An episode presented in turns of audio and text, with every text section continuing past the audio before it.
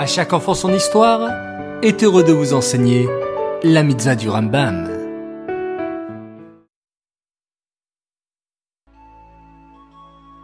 Erev Tov les enfants, Shavuatov, ce Shabbat, de la Parashat Kitavo, l'étude du Rambam porte sur la fête de Sukkot. La mitzvah positive numéro 169 nous demande de prendre en main le loulav et de nous réjouir devant Hachem pendant sept jours.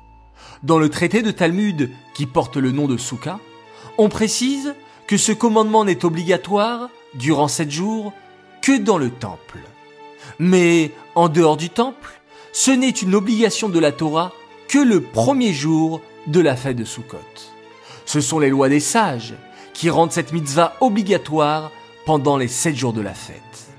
Mais, au fait, c'est quoi un loulave Ce qu'on appelle loulave est un bouquet de quatre espèces végétales que l'on réunit pour dire une bénédiction. Une branche de palmier, loulave, deux branches de saule, aravot, un minimum de trois branches de myrte, adassim, et un cédra, étrog. Ces quatre espèces, tenues ensemble, symbolisent quatre types de juifs, ayant différents niveaux de connaissance de la Torah et de pratique de mitzvot. Les rassembler expriment l'unité de notre peuple malgré nos différences. Cette mitzvah est dédicacée les Nishmat, Gabriela Batmoshe, Aléa Shalom.